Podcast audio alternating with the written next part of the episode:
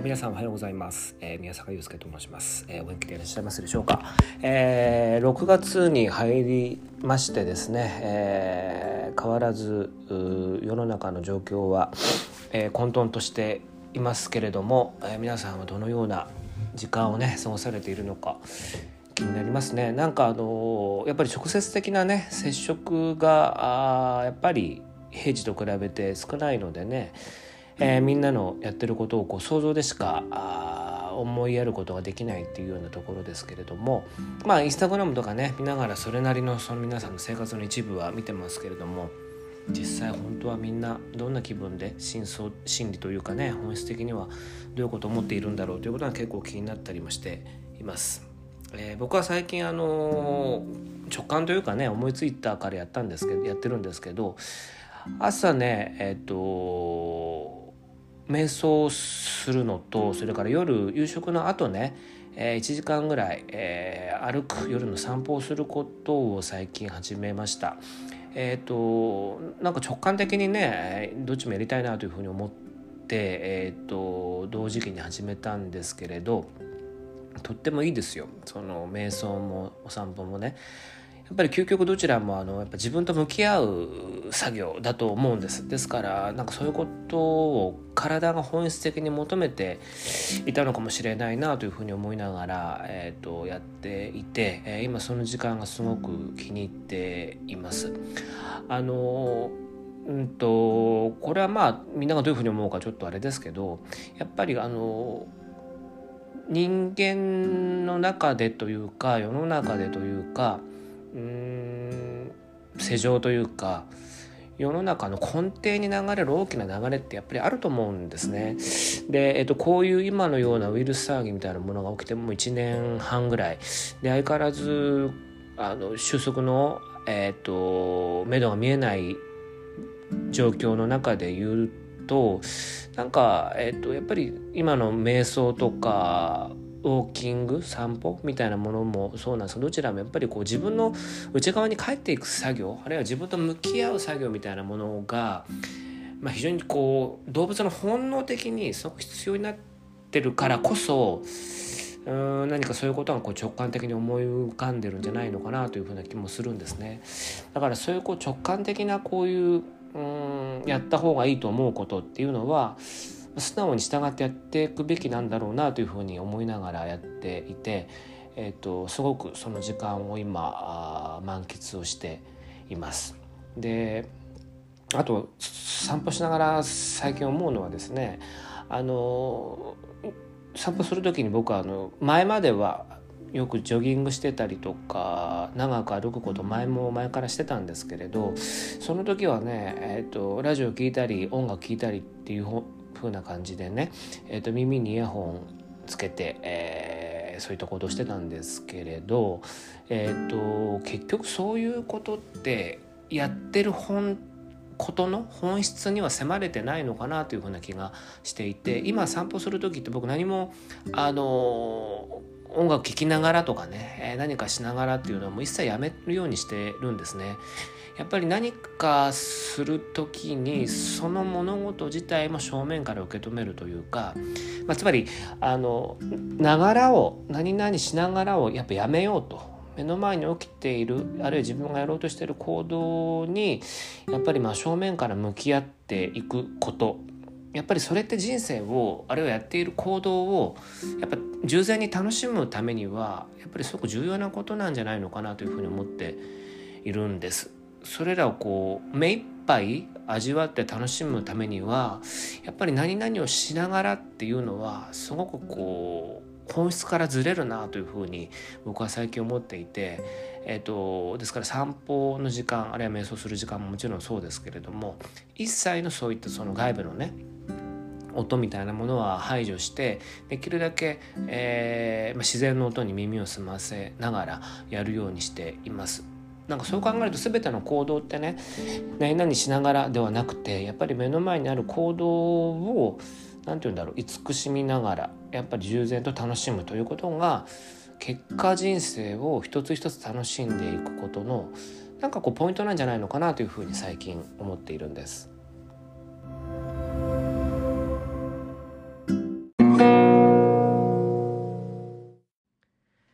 さて、えー、今回はですね、えーと、何を話そうかなと思ってたんですが、えーと、確か前々回が、えーと、対等であることについてお話しさせていただいて、えー、といろんな、ね、方から反応もいただいたりとかあと僕もすごく言いたかったことが言えてすごく面白かったというか、えー、と嬉しい回だったんですね前々回が。で、えー、とその次の回が、えー、とそれは前回ですけれど、えー、と自立について。まあ、対等であることについて補うような形で、えー、自立についてもちょっとお話をさせていただいてそちらも非常に、えーと、いろいろな方からこちらも反応があってすごく嬉しかったんですね。で今回は、えーまあ、それとまた関連するのかちょっとあれなんですけれど、えーと、寛容であることについてお話をしてみたいなというふうに思っています。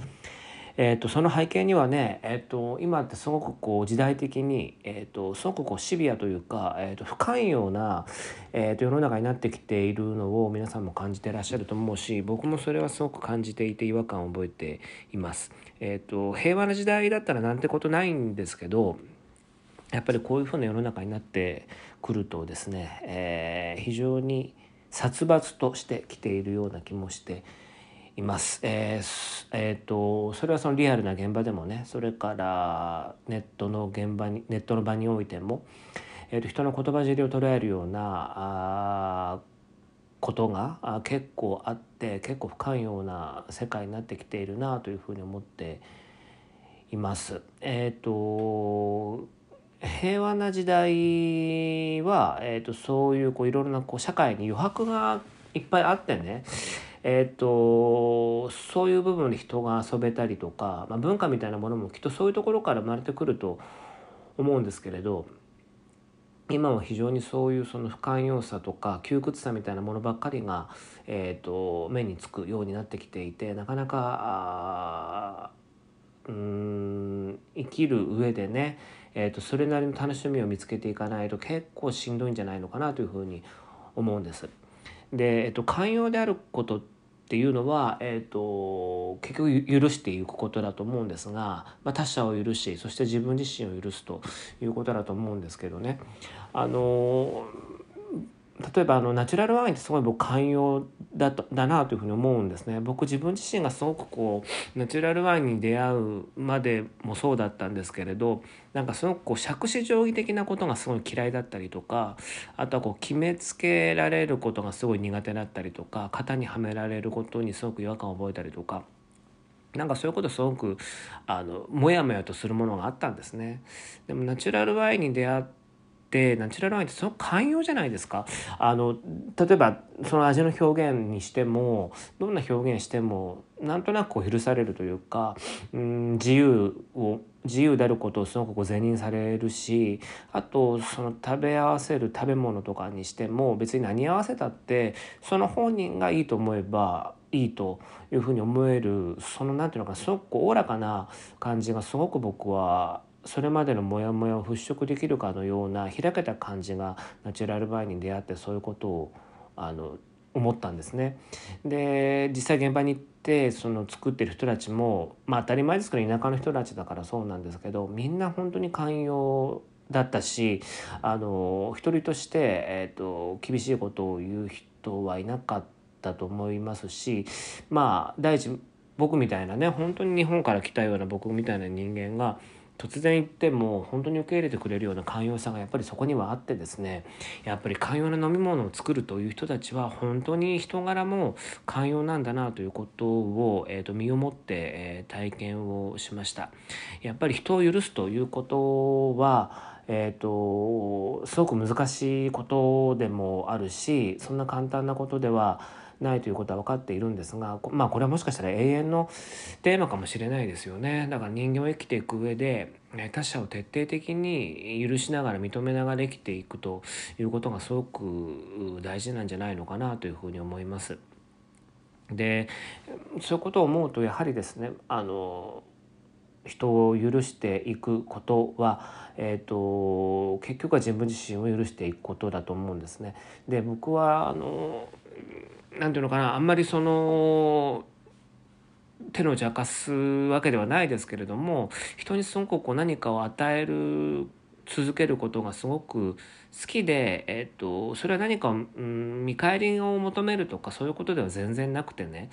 えっと、すごく自分の大事にしている人には与えて与えて与え続けることがすごく大事だなというふうに思っていて、えっと、そこにほとんど何も何て言うんだろう変な見返りを求めていることは全然ないんです。えーと、結局他者を認めるということは、えーと、自分自身をやっぱり認めてあげることという最大のうんまあ見返りってって言ったらあれですけどやっぱ人を認めて認めて徹底的に認めることってひいてはやっぱり最終的に自分を認めることになっていくんですね。なんかそういうことが分かるようになってからは、えーととことん人にまあ誰誰しもってことじゃないんですけれど自分が直感的に感覚的に本能的にこの人のことは信用できるなと思う人に対しては、まあ、徹底的に、えーと、与え続ける許し続けるということをするようにしています。そうすると結局自分自身にそういう自己肯定感というすごく一番大きなギフトみたいなものが、えー、返ってくるような気がするんですね。ですからこの時代って、えー、っと先ほども言った通りすごくこう不寛容な時代になってきてまあやもするとその自分自身の自己肯定感みたいなものをが、えー、と失いがちになるようなあちょっと変なね世の中になってきている感じもあると思うんですけれどそんな時だからこそその自分自身の自己肯定感をえーと、既存させないためにというか人から傷つけられないためにはですねあのやっぱり徹底的にその自分の好きな人に尽くすとか自分の好きな人にいろいろなことをこう与え続けることが最終的にはやっぱり自分自身を認めてあげることになると思うんですね。やっぱり自分の責任は自分で持つことが大事だと思うしやっぱり自分のことは自分がやっぱり一番褒めてあげることがえー、大事だと思いますまたそういう人を人は、えー、好きになると思うし、えー、またそれは人がね自分自身を認めてくれることの一つの大事なポイントになると思うんですね。ですから、えーと、この時代にあってもというかこの時代だからこそ極力その許す人を許す寛容になるということを考えながら、えー、生きていくということがももちろん難しいことではあるんですけれど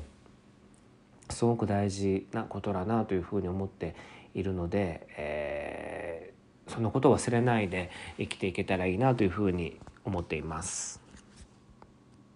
は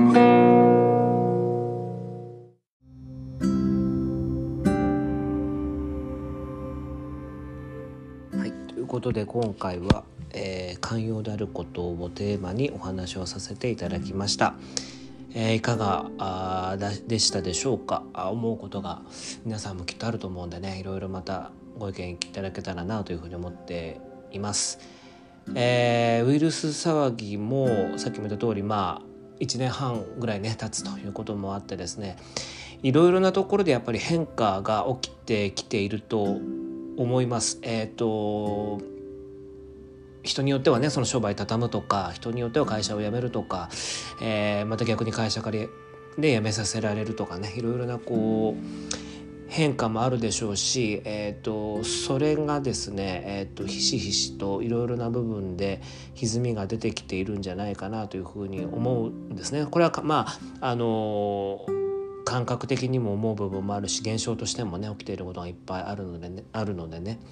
だからそんな中だからこそですね、えー、本当に人は、えーと、人を認めながら励まし合いながらやるしかないと思っているし実際僕の周りでもこの人大丈夫だろうなというふうに思ってた人たちが結構しんどい思いをされている人も出てきているのでね、えーやっぱりですね結構シビアな状態になってきているんじゃないのかなというのを肌感覚としては、えー、感じてきています。これは根が深い問題になってきているんじゃないのかなというふうに思います、えー、ですから、えー、と先ほど言った通りですね、えーと、まずは、えーと、自分を認めてあげるということがすごく大事でやっぱり自分を認めてあげられないと,、えーと、いろいろな物事に立ち向かえないです。ですからやっぱりそういう中では、えー、と正面切ってね自分を自己肯定できないのであればあ徹底的に他者を肯定するとか他者を認めてあげるとか、まあ、他者を手助けしてあげるとかですね。なんかそういうこう自分が生きてる理由みたいなものを、えーと、他者との関わりの中で、えーと、自分の中にこう立ち上らせていくしかないような気もしています。そんなことをこう思わなければいけない世の中に、えー、なってきているのもまたちょっとこう嘆かわしいけれど、えー、やっていくしかあないと思っています。人生は一度きりだからね、えー、自分で責任を持って自分で切り開いていくしかないのですけれど、えー、自己肯定感があ欠如していくことには、えー、戦っていけないと思っています。それは自分自身にもそう思って、えー、言い聞かせています、えー、まだまだちょっとね厳しい状況が続くと思いますしまあ今年もあと半年、まあ、あるわけなんですが、えー、ある程度のこう気構えでねいかないとというところもあると思うので、えー時にねこういうような形でいろいろな人の声を聞きながらとか、えー、いろんな人のことをこう気遣いながらね考えながら、えー、お互い認め合いながらやっていけたらいいんじゃないかなというふうに思っています。元気でお互い頑張ってやっていきましょう。またね、えー、感想などもいただけると嬉しいです。いつも励みになっています。ありがとうございます。では、えー、また次回の配信で、えー、お会いしましょう、えー、ごきげんよう。さようなら。